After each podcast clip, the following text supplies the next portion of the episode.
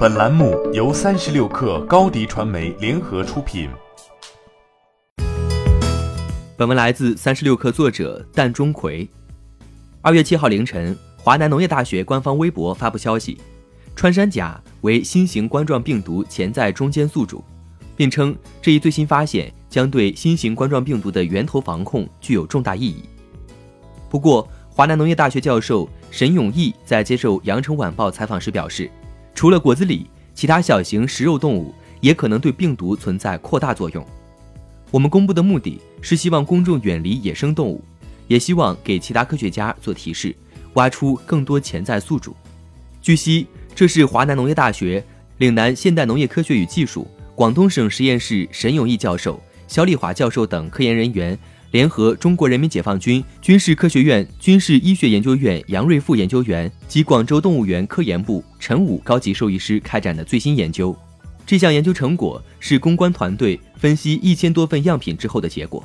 锁定穿山甲为潜在中间宿主，通过病毒检测并对病毒基因组进行分析，发现分离的病毒株与目前感染人的基因序列相似性高达百分之九十九。不过，华南农业大学教授沈永毅称，穿山甲是潜在的中间宿主，但中间宿主可能有多个。以 SARS 为例，除了果子狸，其他小型食肉动物也可能对病毒扩大作用。此前，国内专家也一直在探寻新型冠状病毒的中间宿主。北京大学工学院生物医学工程系教授朱怀球团队一月二十四号发表的研究文章称。蝙蝠和水貂可能是新型冠状病毒的两个潜在宿主，其中水貂可能为中间宿主。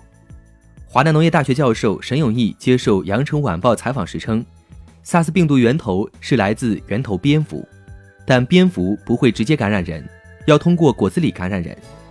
所谓中间宿主，就是果子狸这种对病毒进行放大的动物。继2003年 SARS 病毒、严重急性呼吸综合征病毒。和2012年 MERS 病毒中东呼吸综合征病毒后，这已经是冠状病毒家族本世纪第三次肆虐人间。新冠病毒源头目前认为也是蝙蝠。武汉疫情爆发在冬季，中华菊头蝠冬季在山洞里冬眠，蝙蝠直接感染人可能性微乎其微，需要一个中间宿主连接蝙蝠和人。反观2003年的 SARS 的病毒传播。科学家们发现是云南的中华菊头蝠将病毒传播给果子狸，然后人类通过捕食果子狸，导致病毒传递给人类。因此，在这其中，果子狸扮演了直接传播的角色。沈永毅表示，我们找了市场上常见野生动物进行检测，发现穿山甲携带病毒跟人的关系比较近，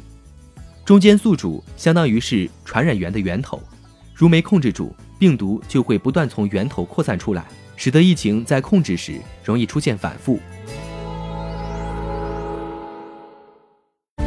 欢迎添加小小客微信，xs 三六 kr，加入克星学院，每周一封独家商业内参，终身学习社群，和大咖聊风口、谈创业，和上万客友交流学习。